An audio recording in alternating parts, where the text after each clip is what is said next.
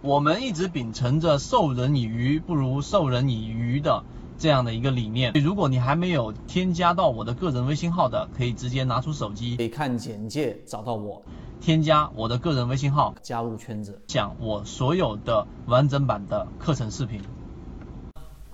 我们先看第一点啊，第一点，C D 段啊，C 段和 D 段和 MACD 的长度，我们先来比较。这是我给大家简单的画，就肉眼识别就能看出来的。这是一个中枢，这是一个中枢，对不对？高点当中的最低点和低点当中最高点作为下轨啊，这个是中枢。那么你会发现这个 B 段，我给大家圈出来啊，我用一个比较显眼的绿色给大家圈出来。这个 B 段是进入到中枢的这一段，没错吧？对不对？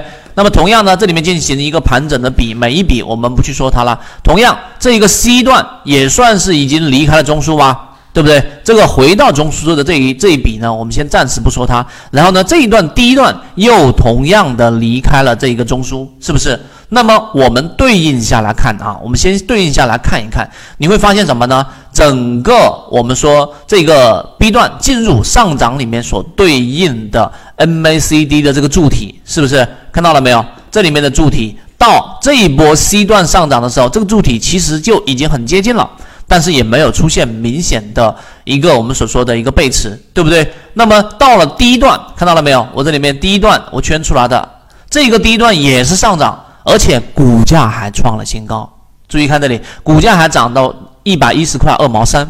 但这个过程当中有两个细节，第一个细节，MACD 的柱体实际上在股价创新高的前提之下，它的柱体面积是在减少的。你相比这一个，对吧？我们说这一个减少的面积其实是肉眼可见的，虽然说不是特别明显，但是你要明白它的股价在创新高，这是第一个特点。第二个特点呢，实际上 MACD 的柱体面积啊，已经是干嘛呢？它的高点这里面已经形成了往下走了，而这一根 MACD 柱体的红色面积对应的正是这根 K 线一百一十块二毛三，股价创新高，MACD 柱体在减少，并且呢还在创新低，这个就是我们所说的 CD 段的 MACD 力度也好，就长度，对吧？你看长度，D 段是不是比 B 段要小啊？是不是？第一段是不是要我们说长度减少？第二个就是 MACD 柱体面积，你看这就是完整性的分析。这一第一点我给大家分析完成之后，那这个是缠论的啊，很多我至少在看到整个国内啊是这个国外基本上看缠论的很少了。那国内我都没有看到任何人用综合模型，就是我们说查理芒格所说的多几个工具来去综合分析。你如果说只把缠论当成你工具箱里唯一的工具，那你就是我们之前说手里拿锤子的看任何东西都是钉子。我们来看第二个我们需要去注意的地方，第二个我们需要去注意的地方呢，就这里，就这一波调整啊，它实际上是已经打到了我们所说的绿色的这个。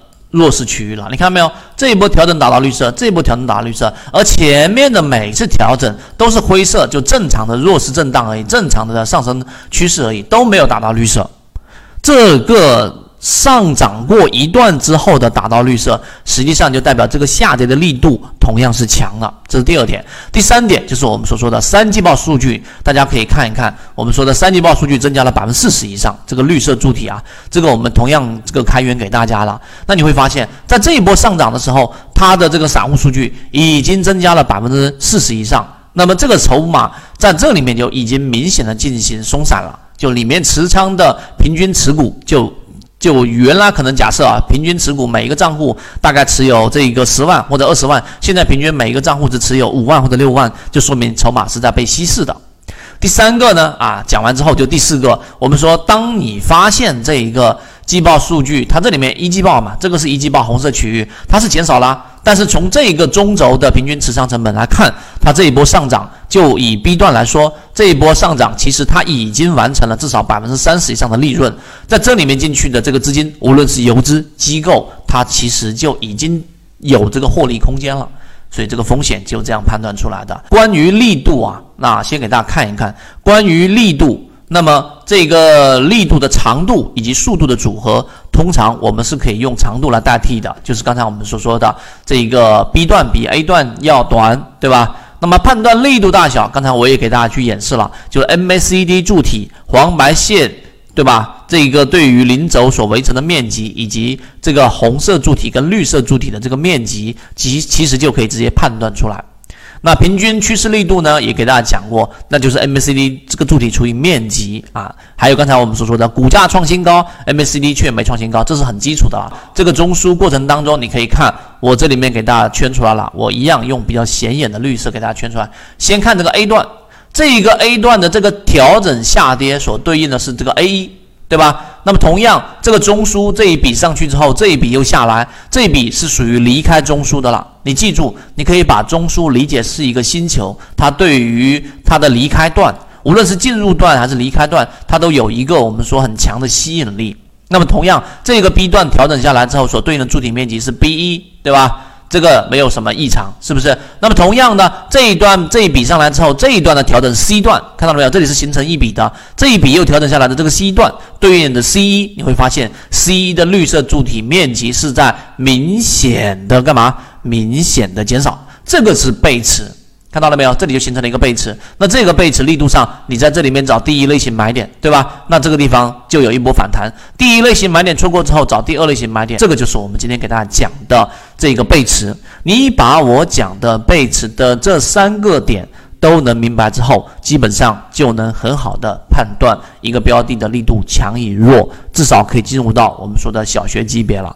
好，今天我讲内容这么多，我认为我已经把里面最核心的内容给大家讲完了。希望大家能够非常这个认真的把这几个简单的知识点能够吸收到自己的交易系统当中啊，对大家的交易有帮助，就是我们圈子做的我认为最有福报的事情了。好，今天讲这么多，和你一起终身进化，我们下一节课再见。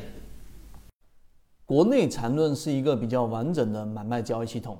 适应于无论你是小白还是老股民的一个非常完整的交易系统，能够让你在交易过程当中进入到另外一个更大的一个台阶。获取完整版缠论专栏航线，可以私聊留言获取通道。